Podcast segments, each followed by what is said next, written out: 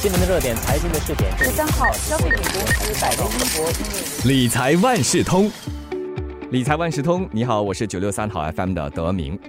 涨涨涨！全球通货膨胀创下纪录新高，这就使到各地中央银行不得不大幅度的加息，希望以此来遏制通货膨胀的问题。然而，这股加息潮再加上俄罗斯和乌克兰战事等突发事件，就造成市场上上半年剧烈波动，就使不少投资者乱了阵脚。通货膨胀什么时候见顶？到目前为止还很难预计。俄乌战事也没有看到任何的转机。这是进场的最好时机吗？还是应该避险观望呢？这一期的理财万事通，我请华为媒体集团联合早报财经新闻记者周月祥和 Sing Life 财务顾问公司投资经理郭志伟分享他们对下半年投资的展望，同时也教一教我们怎么来布局，把握市场机遇。这一期理财万事通由 Sing Life with Aviva 鼎力支持，Sing Life 以更好的方式实现财务自由。志伟和岳翔，你们好。嗨，德明你好，德明你好。刚才就提到了哈，全球的通货膨胀持续走高，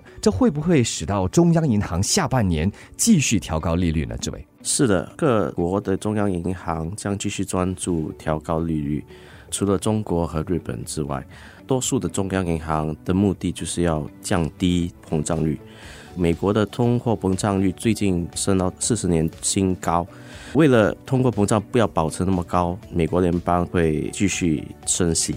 联储局六月份再宣布一次加息七十五基点，这是从一九九四年以来最大幅度的加息。联储局鲍威尔表明，要通货膨胀回落到二八仙的水平，七月再升五十或者七十五基点。个人的看法就以七十五基点的可能性会比较高。九月和十一月加息，专家预测是五十基点，可是我们觉得鲍威尔到那时候会关注一些数字，如果数字对通货膨胀不利的话，那就升息，可能会以七十五基点左右来加息，然后利率到今年年底。预测是升到三点五八仙，或者到三点七五八仙左右了。嗯，这样子加息的话，会对下半年的投资市场起着什么影响？联储局已经表示走势是升息，但接下来的步伐和速度，其实我们是不确定的。这不确定的因素会使市场波动，波动性可能会比较大的幅度。呃，我们上几个星期跟几个月，已看到股票和债券市场其实面临的挑战是蛮大的，漂浮力是蛮高。如果再升息的话，那全球的经济会放软，那么股票的估值也会降下。如果说资产类别，其实今年的表现太接近了，因为。高度相关蛮接近，然后它下半年的走势其实真的是很不确定。那么，如果以投资者为主的话，已经进场的那些投资者只好观望一阵子。既然通货膨胀还有这个银行加息会造成市场波动，那我们在投资的时候要怎么来应对？那么，通胀失控或很高的通胀的时候，其实是对股票和债券不利。大家应该投资一些能对冲通胀的资产，来应对市场的波动。比如说，实际资产就是 real assets，应该是现在最好的对冲产品。如果有能力的话，有兴趣投资对冲基金，这也是可以值得考虑的另类投资资产的。嗯，那越想呢，有些什么应对方面的建议吗？其实有专家说，也可以考虑继续投资，而且比较多元化的资产。因为其实这也是对冲这个风险的一个关键，就有人会认为说，像股票的话，它其实会更胜于这些债券，因为长远来看，股票的这个回报率啊，其实已经显著高于通胀。他们会推荐可以投资一些具有强大市场的定位、定价能力，还有收益比较韧性的一些盈利公司，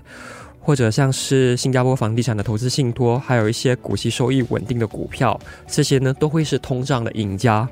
而且像俄乌战事啊，我们也知道，其实它对欧洲造成的冲击呢，比其他的国家都来得更大。所以专家其实并不太看好欧洲的股票的前景。他们对于美国啊、日本还有日本除外的这些亚洲市场的股票呢，其实也是保持相对中立的看法。嗯，所以除了进行新产品的投资之外，这个时候也是需要重新来审视这些已有的投资组合吧？是。他们其实也会强调说，应该要更注重防御一些，所以可以增持一些现金，然后减持股票啊，还有固定收益这方面，以寻求更多元化的组合呢，才可以抵御这些所谓的风险。像是可以考虑投资全球多元化资产的单位信托，因为它的波动性较低，所以可以能带来更稳定的收入。而可能有些投资者会想要逢低买入，他们会觉得说，因为现在市场其实波动性不大，而且有很多不确定的因素嘛，其实更好的方法应该就是逐步的累积。嗯，在这个固定收益方面呢，在固定收益方面呢，其实有专家就会推荐说，可以考虑一些三到五年期限的投资级的债券，因为他们的收益率相对丰厚，到四点五个百分点，他们可以在这些比较不确定的环境下呢，带来一个更稳定的收入。也有投资专家并不看好股票啊，还有固定收益的表现，他们会觉得，就像刚刚志伟所说的嘛，可以考虑一些实质资产，还有包括像黄金啊，还有大宗商品等等。嗯，说到升息，升息哈，大家把它看作是洪水猛兽，但是我相信还是有些投资领域利率越高，似乎是越赚钱的，有吗？有啊，一些板块像是能源啊、商品，还有基础设施这些板块，其实都会非常受益于通胀呢，还有更高利率的这个领域。所以呢，就有专家说可以考虑投资一些大宗商品来对冲这些通胀的风险。另外呢，其实，在商品价格持续走高的情况下呢，如果是出口商品的国家呢，其实就会受益。而进口商因为受到价格飙升的冲击，所以有专家就会说，那些生产大宗商品的，像是印度尼西亚还有马来西亚等国家呢，其实就会受利。对于像韩国跟台湾这些的市场呢，则比较偏谨慎，因为这些经济体呢国家他们通常会比较依赖商品的进口。而也有专家其实会看好像我国、新加坡、泰国还有印尼的市场表现，因为尤其是新加坡的这些高股息的收益股，像是银行股啊，还有房地产信托。在成本上涨的压力下呢，其实新加坡也有很多的优质公司，他们都有一定的定价能力，可以去确保他们的盈利。这一期的理财万事通由 Sing Life with Aviva 鼎力支持，Sing Life 以更好的方式实现财务自由。我们继续和志伟以及岳翔来聊，刚才就谈到了通胀和加息对市场的影响。那除了关注这些之外，投资者还要注意些什么吗？志伟？投资者最近应该关注经济衰退的信号。其实鲍威尔有跟市场、跟媒体表示，可能美国会进入稍微的衰退。那么这是一个现象。第二个现象就是说，要防范滞胀的状况。滞胀就是经济停止增长，然后通货膨胀的率太高的时候，那我们就会有 stagflation，就是说滞胀的状况。我们刚才所说，联储局加息，市场担心美国经济陷入衰退。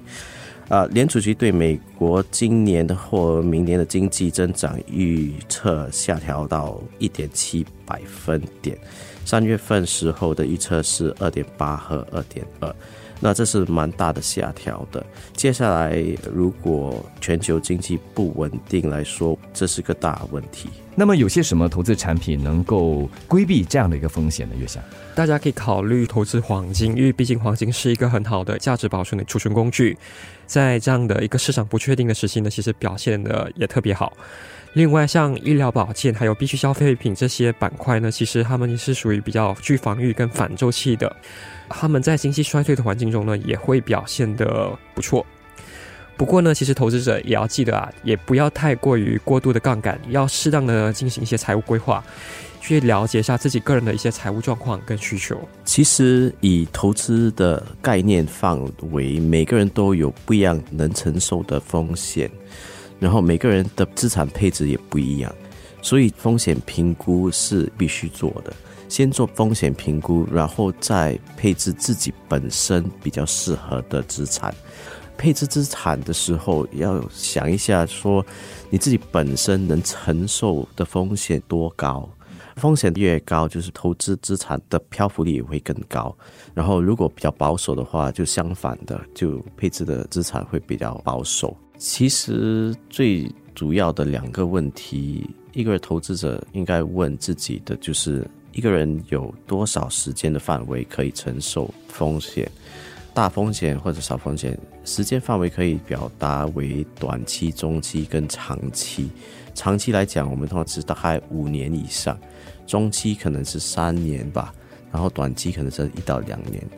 然后第二点就是说，投资者也要问一下自己愿意承受多少风险。以投资来讲，你可以承受多少的亏损？可能小的风险就是投资金额掉五八仙，